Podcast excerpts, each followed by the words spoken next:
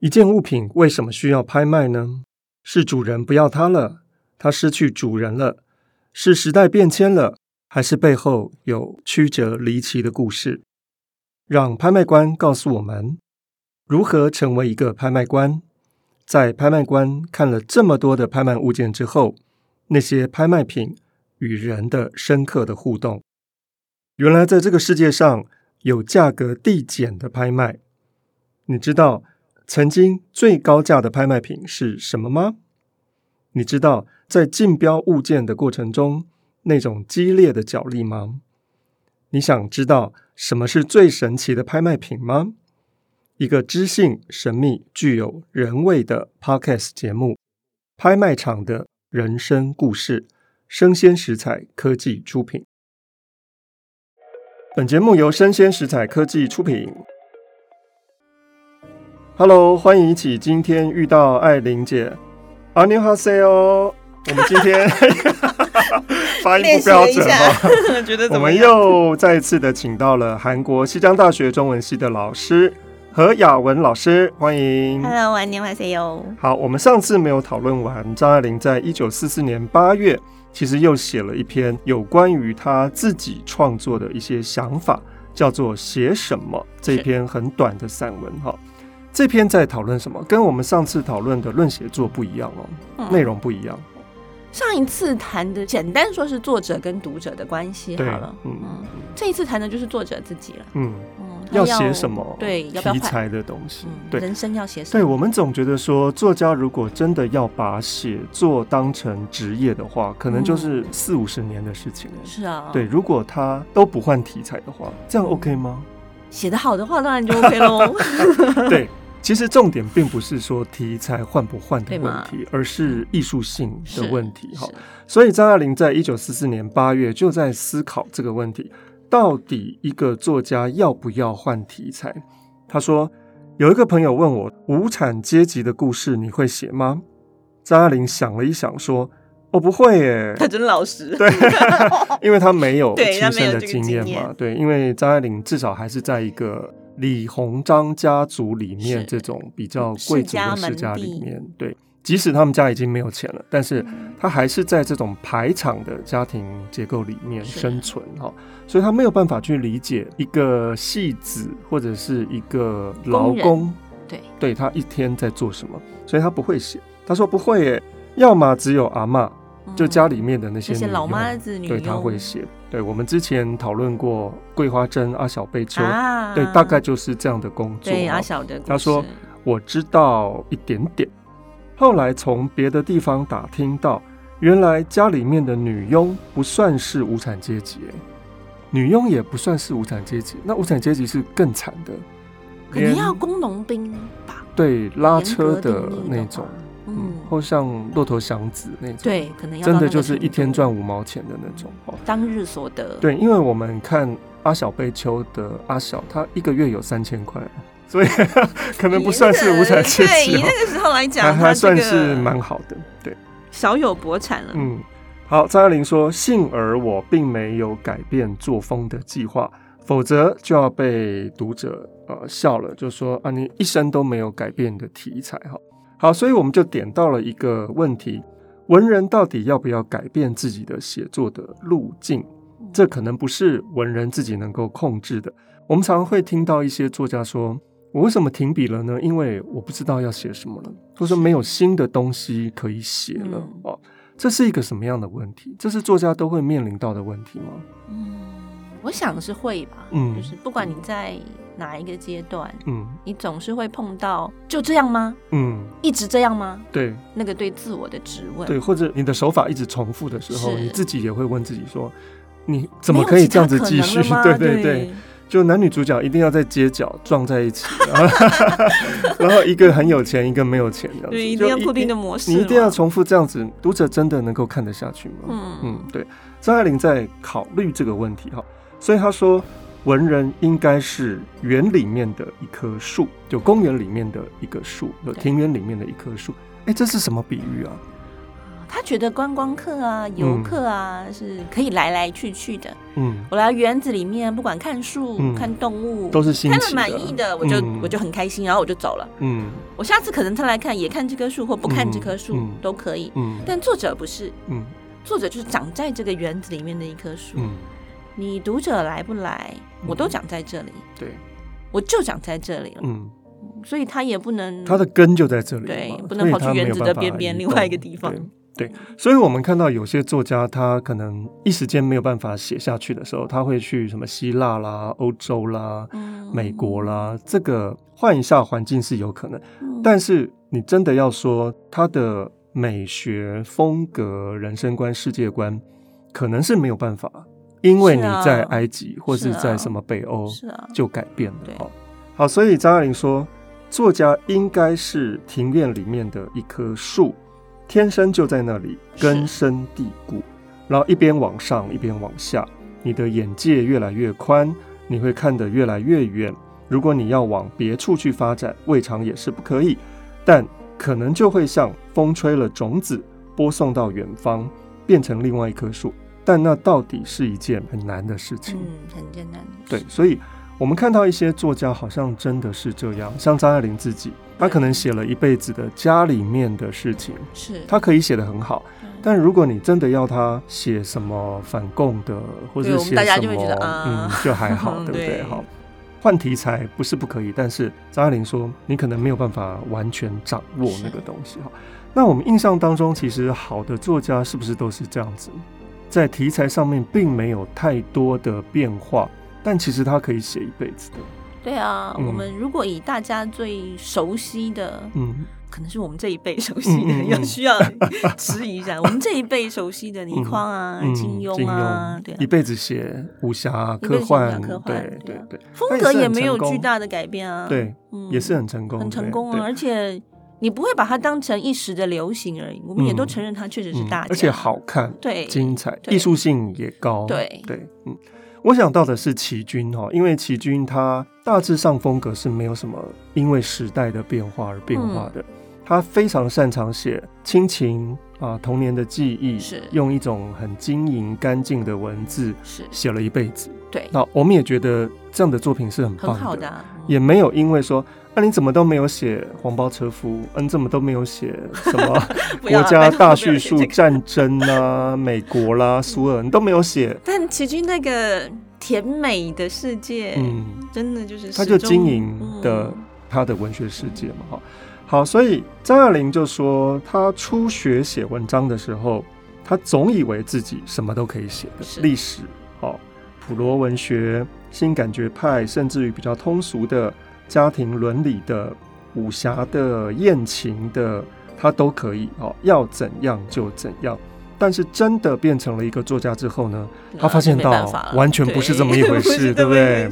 因为会受到自己生命经验的局限。对，嗯，我们小时候也是这样啊。刚开始写作的时候，觉得我这也可以写，那也可以写，我什么都可以写，因为什么都看了嘛，对吗？对。但是真的开始写，就发现 没那么简单。天哪，对，真的很难呢。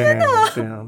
所以雅文老师自己写诗哈，大概也会有这种感触。对啊，嗯、你很难跨出自己的局限。嗯嗯。好，张爱玲说：“外国人观光燕子窝，印象纵然深，可是我们也不能够从什么样的角度去描写燕子窝的什么顾客的心理 哈。也就是说，它就是长在那边，你用各种角度去看，它还是就是那个样子了。对啊。所以走马看花固然是没有用的，就你突然之间移动到哪一个地方，它其实会带给你真的新鲜的眼界，对，感触是真的。但是你没有办法写出很深刻的，嗯，那个那个文化的底蕴，那是很难的事情。好，他说即使去住两三个月，收集当时的或者当地的一些地方色彩是没有用的耶，对，也没有用。嗯，所以张爱玲其实她也是不太移动的。对啊，嗯，他人生 就那几个地方，对，就那香港、美国、上海，大概就这样子。哦，他也没有因为要吸收一些新的经验而刻意的去移动。是啊，所以他觉得这倒是没有什么关系的。好，他说，作家所能够写的，无所谓应当。嗯嗯，我觉得他前面这个对于去哪里写什么这样子的认知啊，嗯、有一段很有趣的是，他前面说生活空气的浸润感染是在有意无意中的。你不能先说啊，我要写什么，嗯、我要感染什么，所以我去、嗯、特别去找，没有，他就是老老实实生活在那里，对，好好的在那里，对，然后看到什么，经验到什么，感受到什么，嗯、就是他所能够写的，对，那才会是比较深厚的一种世界观的呈现。所以张爱玲不能够理解为什么有一些作家要常常改变自己的写作方向，他觉得完全不需要，因为。你没有办法改变的，嗯，你改变的只会是一些比较肤浅的东西。我们刚才提到了金庸、倪匡，嗯，我讲了齐君，哦，那包括张爱玲自己也是这个样子，自己生活的体验可能才是决定一个作家最基本、最根本的东西，嗯，就那种浸润感，对对。他说，作者的手法常常会犯雷同的毛病，因此嫌重复。以不同的手法处理同样的题材，既然办不到，只能以同样的手法适用于不同的题材上。其实我们在文学史当中会看到一些作家也尝试的在自己不同的生命经验里面，用不同的手法去呈现同一件事情。嗯、我想到的是李昂，嗯。嗯，李昂在一九六零年代末其实就已经出现在台湾文坛了，他的花季，对，对。这吓死人哈。一个高中女生，她以为那个花匠要对他做什么，嗯、但其实并没有。嗯，好、哦，那那个心理过程是非常精彩。他用的是现代主义的手法。那整个的七零年代，其实李昂交出了还蛮不错的一些现代主义的作品。是，但是到了八零年代，他转变了。嗯，他交出了稍微带有乡土色彩的沙夫。对对，好，所以。在手法上面呢，他算是转变了，他把他自己在鹿港的生命的经验加进了那个比较空泛的现代主义里面去。那我觉得这个倒是一个很好的选择，哎，是，嗯。不过啊，我觉得这跟李阳人生的成长有关，嗯，因为花季那个时候她就是个小女生，对，高中生，高中生嘛，嗯，嗯，那到了。杀夫的时候，她已经算是一个成年人了，嗯、对，然后有社会经验，嗯、所以从社会世界里面取材，嗯，这其实可以反映他这个人的成长，嗯，可能就跟张爱玲刚才说的一样，嗯，那棵树长在园子里，对，越长越高，对，他的视野、养分，对，嗯，是那个层次的变化，对。然后李昂在九零年代他又转变了，会跟政治牵扯在一起，嗯、对，迷园哈。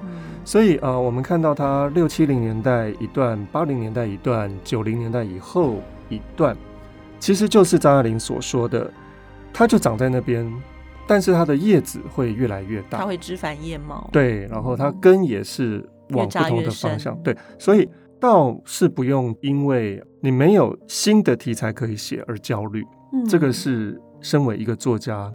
嗯，我觉得是一个非常好的例子。对，它会越来越深刻。对，而不是说哦，一下埃及，一下巴黎，哈，一下英国的那种移动。好，好，那最后张爱玲怎么样结束这篇散文呢？他说：“只要题材不太专门性，嗯，这些东西都可以写啊。嗯，恋爱、结婚，嗯，生老病死，这些都是普遍的现象。嗯，你可以从无数各个不同的观点来写，一辈子也写不完。对，嗯。”这个就是人啦，他最关心的一般人的生活，生活经验。对，所以总结来说，张爱玲她在四零年代就开始想到，一个作家他如果要讨论写什么，那是一个层次比较低的，而是应该要去讨论怎么写啊，怎么样把自己的一些生命的状态灌注到你的作品里面，是，这才是。一个作家的重点，嗯，哦，而倒不是因为说你现在身在哪里。我忽然有一点好奇，嗯，他这个时候有没有也遭到同样的批评？就是你怎么写来写去都是、嗯、有啊有啊，因为很多的一些学者就在批评张爱玲说：“哎，你怎么都在写对在男女老家情场上面，嗯、对，或者是嗯社交事故、嗯，对对对，好像走不出去。嗯嗯，其实现在也是有很多人觉得。”那张爱玲小说不过就是家庭里面发生的一些女性之间的事情嘛，好像格局不大。嗯，嗯嗯，那不晓得雅文老师是不是也这样觉得？哦，写小说为什么要格局大？我的我的疑问是个好问题。我们 我们首先要问的是，那我是一个格局大的人吗？嗯，就是我们的生活是活在格局大嗯与格局小这样的分野之中吗？对，好像不是嘛。我们每个人都是平凡人，对，就平平凡凡的活着。所以他所写的故事。或者说他选定的场景，嗯，人物关系，嗯，那是不是一个大的格局？我想不是重要的。对，如果要格局大的话，反共抗俄的小说多的是。对啊，世界大战啊！我们现在谁还记得几本？这种格局大小从来都不是问题。对，从来都不是判断艺术高低的问题。对，这非常重要。它不是审美的标准。对对，所以也给很多年轻的想要创作的人哈，万一你真的在焦虑。没有什么东西好写的时候，你看一下张爱玲的这篇散文，你就会知道，从来都不是题材的问题，是，而是主题的问题。是，对。嗯，最后，雅文老师有没有要提醒所有的读者？因为我们这篇啊，呃，有什么样的概念给一些年轻的创作者，或者是对张爱玲有一些偏见的人？嗯，有些人可能总觉得说。尤其张爱玲在七零年代，很多台湾的一些所谓的大叙述的，或是现实主义的读者，都会觉得，哎，张爱玲不过就是那个样子。对对对对对，好好。雅文老师的自己的文学观呢？我们从上一次看张爱玲那一篇论写作啊，还有这一次这个写什么，嗯，其实都看到张爱玲非常重视人生经验，对她自己很清楚，她自己想写什么。对，那她都认为你要说出来的话。写出来的内容，嗯，表达出来的领悟或者感情，嗯，都是来自于生活经验。没错，嗯，一直都植根于这个。他自己，你可以说他受限于他的生活经验，所以他的题材必然有一些限制。对，但是你也必须承认，因为他的生活经验，所以他写这一类题材的时候，那种犀利和敏锐，嗯，那确实是其他人达不到的。对，所以我会觉得，如果你想要写，那。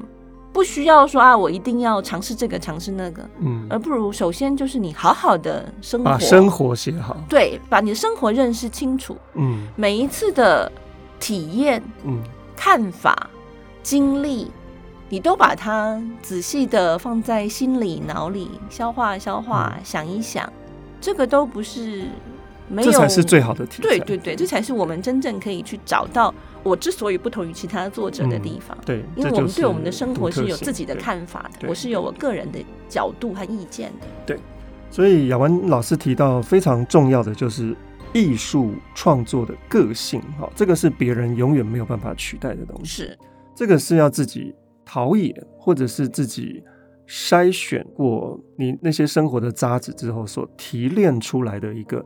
很珍贵的东西，是，然后你通过文学把它反映出来。好，好，张爱玲最后说，如果有一天说这样的题材已经没有东西可以写了，那想必是作者本人没有可以写了。哈，我们常常也会说啊，研究张爱玲，不是大家都已经写完了吗？你还在写，大概也就是这样。啊 对啊，我想说，谁跟你写完了？还有很多东西都还没写。哈，即使找到了崭新的题材。张爱玲说：“你即使有了这些新的题材，你照样写出来的都是陈腔滥调。希望能给各位读者对于文学有一些新的观点。非常谢谢姚文老师来跟我们讨论张爱玲的文学观。谢谢郑德老师找我来，拜拜。拜拜。”